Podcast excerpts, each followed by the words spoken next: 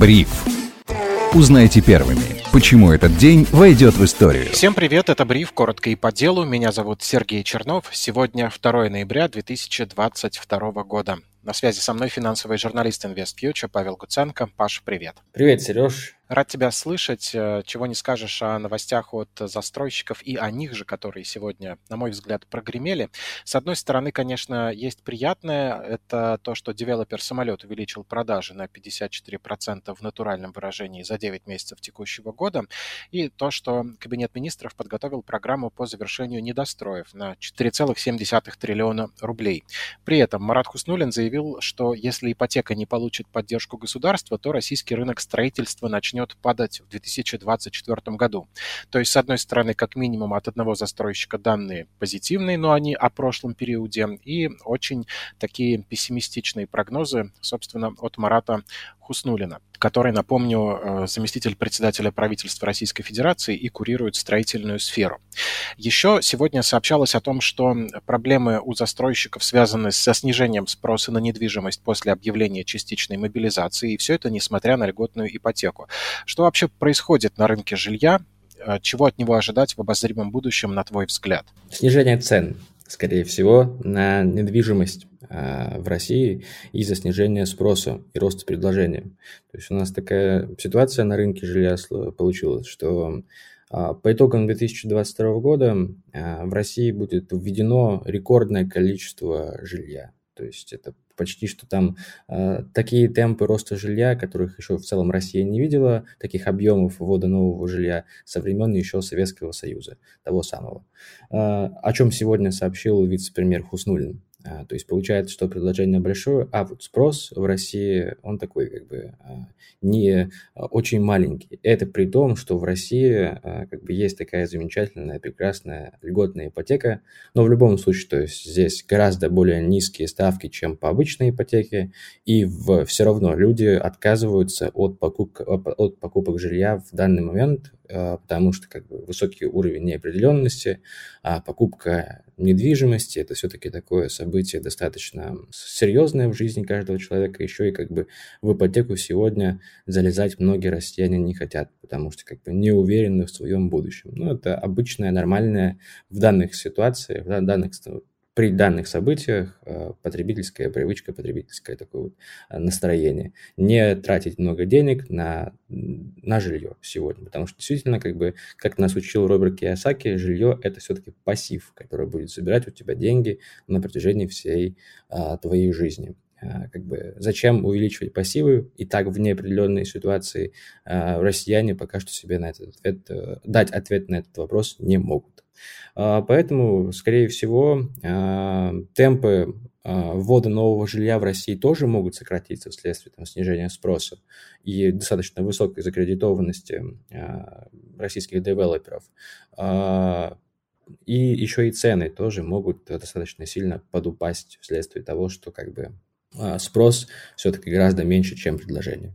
Так что вот такая вот а, ситуация сегодня складывается на рынке недвижимости. Ну и, как правильно сказал Марат Хуснулин, без государственной поддержки, без э, там, льготных ипотек, без финансирования а, там, государственного выкупа жилья, поддержать э, строительный сектор будет очень сложно, потому что как бы и тут возможно и сокращение а, рабочих мест там, на 300 тысяч, на 400 тысяч в ближайшие несколько лет, если отказаться от поддержки данного, данного сектора. А все-таки в этом, в недвижимости, в строительстве а, занято около 7 миллионов человек. То есть такой огромный сектор российской экономики. Поддерживать его необходимо. Поэтому государство и собирается выделить там но, на недострой около а, там, 1,7 триллиона рублей. То есть это цифра такая очень большая. Поэтому будем надеяться, что строительный сектор в России все-таки э, продолжит э, в такие же темпы роста ввода нового жилья, но и будем надеяться, что спрос на недвижимость все-таки в России будет постепенно восстанавливаться, хотя а, таких вот причин для того, чтобы этот спрос восстановился, сегодня нет, потому что как бы неопределенность никуда не ушла, да и рецессия все-таки в российской экономике пока что еще не пройдена. Слушай, Паш, это, конечно, все понятно, но я так понимаю, поддерживать-то будут застройщиков а, так, чтобы те смогли продолжать функционировать так, как им привычно, что означает, что и цены застройщики, скорее всего, сохранят. А у людей денег меньше, вкладывать желание их тоже не особо много, да и льготную ипотеку отменят. В итоге что получается? Государство будет давать деньги застройщикам, чтобы они продолжали строить, сохраняли рабочие места. А это не только люди, которые на стройках заняты, это еще и многие сопутствующие производства. И потом само будет поддерживать этот рынок, выкупая э, э, эти квартиры. Ну, я, кстати говоря, э, не слышал новостей о том, что все-таки льготную ипотеку в России отменят.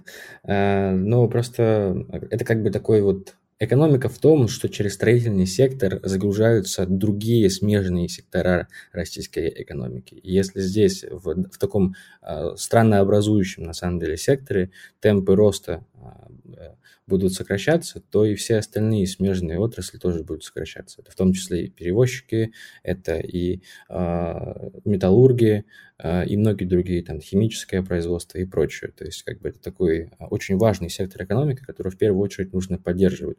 Не будем забывать, что во многом такие серьезные темпы роста китайской экономики были обеспечены именно ростом строительства недвижимости. То есть э, сектор недвижимости был одним из основных драйверов э, роста китайской экономики. Поэтому будем надеяться, что и у Хуснулина тоже получится провернуть такую же штучку, и у, в, в России темпы ввода нового жилья все-таки не сократятся и что по Великому Китайскому пути мы не дойдем до того же результата, до которого дошли наши партнеры из Поднебесной. Я и сейчас имею в виду дефолт Эвегранде. Будем надеяться, что нас ожидает несколько иной финал. Про отказ или отмену а, льготной ипотеки я здесь имел в виду стремление Центробанка сократить действующие программы льготной ипотеки. Это совсем не секрет. Но если ее и не отменят, то, в принципе, ситуация действительно не такая плохая. Если я не ошибаюсь, там не льготная ипотека, которая там под 7% под 8% выдается, а там вот э, именно ипотека от застройщика под 0 или там под 0,1%. Э, вот эту ипотеку, да, действительно Банк России хочет отменить. По в целом понятным причинам. Он не хочет, чтобы пузыри цен на рынке недвижимости надувался, поэтому как бы и планируют отменить э, данную ипотеку. И в том, для того, чтобы как бы и люди не закредитовывали себя сильно, потому что в любом случае это ипотека, а, ну и еще и плюс а, как бы цены на недвижимость, чтобы они не взлетали куда-нибудь в космос, и пузырь на рынке недвижимости не надувался, как это, например, случилось в том же самом Китае, да, где сейчас мы видим, что а, там лопание пузыря недвижимости привело, возможно, приведет к рецессии рецессии, причем достаточно долгосрочной рецессии в китайской экономике. То есть, в принципе, сейчас на самом-то деле не самый плохой момент, а по некоторым параметрам даже и вполне себе отличный для того, чтобы обзавестись квартирой. Льготные ипотеки еще вроде как действуют, цены сейчас э, просто не имеют никаких дрожжей, так скажем, чтобы расти, и можно э, использовать этот рынок покупателя для того, чтобы еще и при хорошей цене получить какую-то скидку. Правильно я тебя понимаю? Ну, в целом, э, сейчас, конечно, цены еще достаточно высокие относительно прошлого года. И там, может быть, у, меня, у людей на вторичном рынке сейчас появится желание все-таки скинуть, пока что э, еще не продались, не сильно упали а, цены на недвижимость, в том числе на вторичном рынке. А, а вот покупать сейчас недвижимость, ну, это как бы уже дело каждого человека, потому что все-таки э, сейчас совершать такие дорогостоящие покупки, это очень рискованно. И себя заградитовывать тоже как бы э, опасно. Опасно, потому что неопределенность, конечно, в экономике очень большая. Ну, а если есть полная сумма и в целом э, жизненный план предполагает владение квартирой в России, то тогда, наверное, да. Давай поговорим об анонсированном сотрудничестве «Газпрома» с Ираном. Страна в декабре ожидает подписания договоров с российским газовым гигантом по соглашениям на 40 миллиардов долларов. Иран и «Газпром» предполагают взаимодействие в разработке газовых месторождений, Киш и Северный Парс они называются, и шести нефтяных месторождений. Как, во-первых, оценить денежное выражение этой сделки, вот эти 40 миллиардов долларов, плюс э, то, что будет получено на э, газовом и нефтяном экспорте? Это отличная сделка, или просто обычная, хорошая? Это прекрасная сделка, я бы сказал. Ну, слушай, ну, для «Газпрома» в условиях, когда от тебя отказываются почти что все твои старые а, потребители, а, покупатели твоей, твоей продукции, как бы находить новые рынки всегда позитивно. И да, действительно, 40 миллиардов долларов – это, конечно, достаточно большой капекс, и вложения достаточно большие, конечно, в месторождение Ирана. Но э, в целом добыча газа и нефти в Иране – а, может э, быть очень серьезный, как бы там огромные месторождения, огромные запасы нефти, и качество нефти э, в целом очень высокое. Оно котирует, нефть иранская котировалась до того момента, а, котировалась высоко, до того момента, пока э, на Иран не, не были наложены санкции. Ну и потом, конечно, иранская нефть тоже поступала на европейский рынок, на китайский рынок, только там через какой-нибудь теневой флот, и там через, так сказать, темную сторону экономики, которая никак не регулируется никакими банками и финансовыми организациями. Конечно, для «Газпрома» э, сотрудничество с Ираном становится таким вот спасительным кругом, э, потому что Иран все-таки как-никак не маленькое государство, а один из центров э, в целом Востока, вот этого Ближнего и Среднего Востока. И как бы сотрудничество а, я думаю, принесет компании определенную пользу, потому что сейчас, конечно, «Газпрому» нужно находить новых союзников, так сказать, новых партнеров по бизнесу, потому что как бы европейский рынок а, наверняка закрыт для «Газпрома» на долгие годы. И здесь уже произошла такая размолвка, которую в целом в ближайшее время преодолеть не получится. Поэтому приходится искать новых, новых союзников, новых партнеров. Ну а вообще в целом а, сделка между «Газпромом» и Ираном, иранскими компаниями, это всего лишь очередное доказательство того, что Иран и Россия а, будут продолжать дальше, а, так сказать, усиливать свое, свои дружеские отношения и как бы становиться основными партнерами друг для друга как бы э, братья по несчастью мы с Ираном. И на нас много санкций, и на них много санкций. Вот на этой э, почве у нас и случилась любовь. Ну, как бы ничего плохого в этом я лично не вижу. Страна Иран большая, э, умеющая, э, как показала практика, э, справляться с санкциями и, может быть, нас чему-нибудь научит, как жить под таким огромным гнетом санкций. Действительно, это огромное тебе спасибо за то, что ты так позитивно заканчиваешь. Касательно суммы контрактов 40 миллиардов, э, мне, если честно, интересно, почему не 43. Уловишь ли ты в этом отсылку к одному художественному произведению? Нет, не ловлю. Речь идет о советском фильме «Тегеран-43». Интересный детектив, которому 42, правда, года, по-моему, в этом году, не 43. Ну, в общем, оставим всю эту нумерологию, поговорим о цифрах, которые имеют более прикладное значение. Еврозона, оказывается, все ближе и ближе к рецессии. Мы не переставали об этом говорить, наверное, последние месяцев 9, но только сегодня индекс PMI в производственном секторе по итогам октября оказался ниже 50. Заходил он за эти значения и раньше, но тем не менее эм, сейчас дела очень плохие в Германии, Франции и Испании. Там PMI на минимумах за последние 29 месяцев. И параллельно сегодня прошла новость о том, что рейтинговое агентство Moody's понизило рейтинг банковской сферы Чехии, Германии, Венгрии, Италии, Польши со стабильного до негативного уровня. Здесь интересно понять, и, может быть, ты объяснишь, э, наконец признали, что у них все нехорошо, да, зарубежное рейтинговое агентство раздает такие оценки вроде бы западным странам. И теперь после такой оценки от экспертов э, начнут они, наконец, что-то делать, э, понимаешь, о чем речь. Начнут ли они исправлять геополитическую ситуацию, чтобы не хоронить свою экономику? Или все это лишь оценки независимого рейтингового агентства и никакого значения, никакого влияния на действия властей этих стран они не окажут? Да, я очень сомневаюсь, что оценка от Moody's э, может что-то поменять в геополитической расстановке. Название агентства тут как бы тоже намекает на то, что кто вы такие, чтобы мы рассматривали ваши оценки всерьез. Ты сегодня просто замечательно шутишь, Сереж. А, отдельный респект тебе за сегодняшние шутки, они очень хорошие. Ставьте лайки и огонечки, если тоже это цените. Да. И хот-доги тоже можете поставить, если уж такая у вас э, появилась так, так, желание прокомментировать наши сегодняшние шутки. Но что касается э, данных по PMI э, в еврозоне, ну, тут ничего удивительного на самом деле нет. У Европы, у европейских экономик сегодня, конечно, очень много э, вызовов, в первую очередь это связано с высокими ценами на энергоресурсы. Мы видели в последние несколько недель снижение а, цен на газ в Европе вследствие там заполняемости газохранилищ. Но это не отменяет того, что платежки у домохозяйств в Европе, у компаний европейских будут огромными. Как бы последние несколько месяцев активно поступали новости и вбросы в западных СМИ о том, что в Германии закрывается булочная, во Франции закрывается круассанное и, или там химическое производство, в Германии сокращается на 20 или 30 процентов, а химическое производство это достаточно такое градообразующее предприятие, в, вкладывающее достаточно большой вклад, вносящее большой вклад в ВВП Германии. А иногда и в круассан. А иногда и в круассан, да, конечно. А, но в основном в шины, конечно. А, вот, но это как бы все говорит о том, что немецкая экономика чувствует себя не лучшим образом, а Германия – это все-таки основная страна Евросоюза наравне с Францией, наравне с Испанией. И сегодняшние данные по PMI ничего позитивного для дальнейших прогнозов э, как бы, нам не несут. То есть мы видим, что действительно производственная активность в этих странах на минимумах за 29 месяцев из-за, а, в основном из-за высоких цен на энергоресурсы.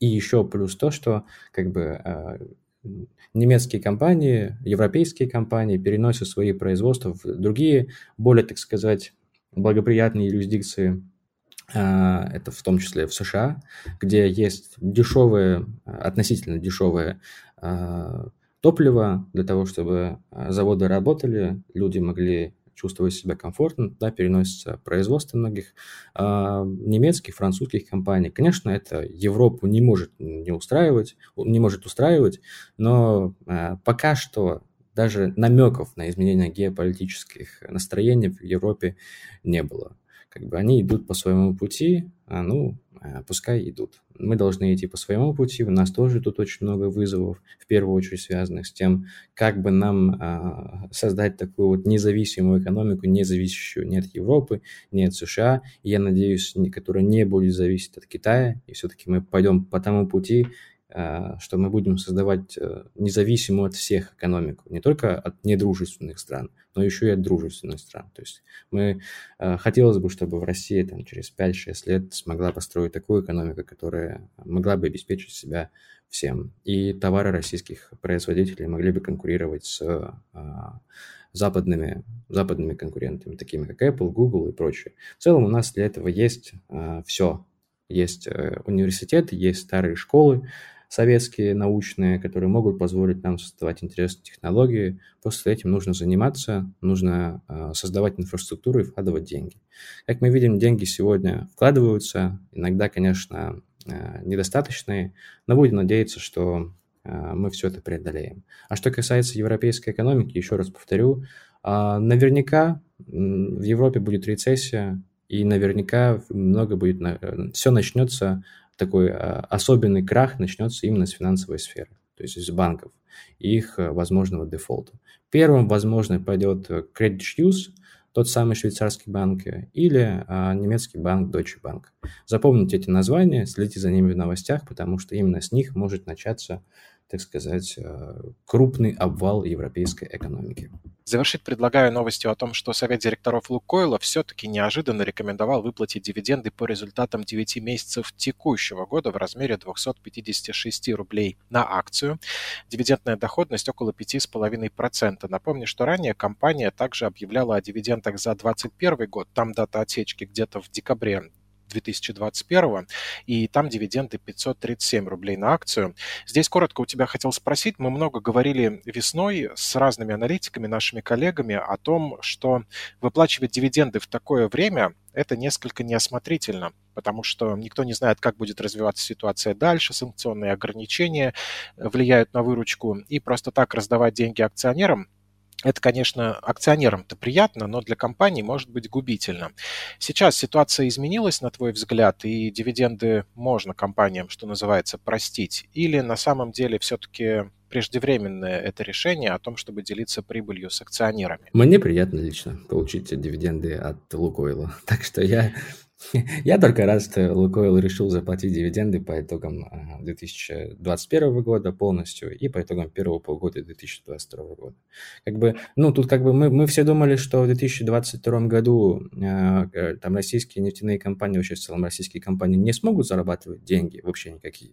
А мы видим, что у многих там нефтяных компаний просто, так сказать, деньги льются рекой. Почему они эти деньги а, не могут э, с этими деньгами поделиться с а, своим, со своими инвесторами, которые в дальнейшем будут покупать еще и акции российских компаний на, фондовых, э, на фондовом рынке российском.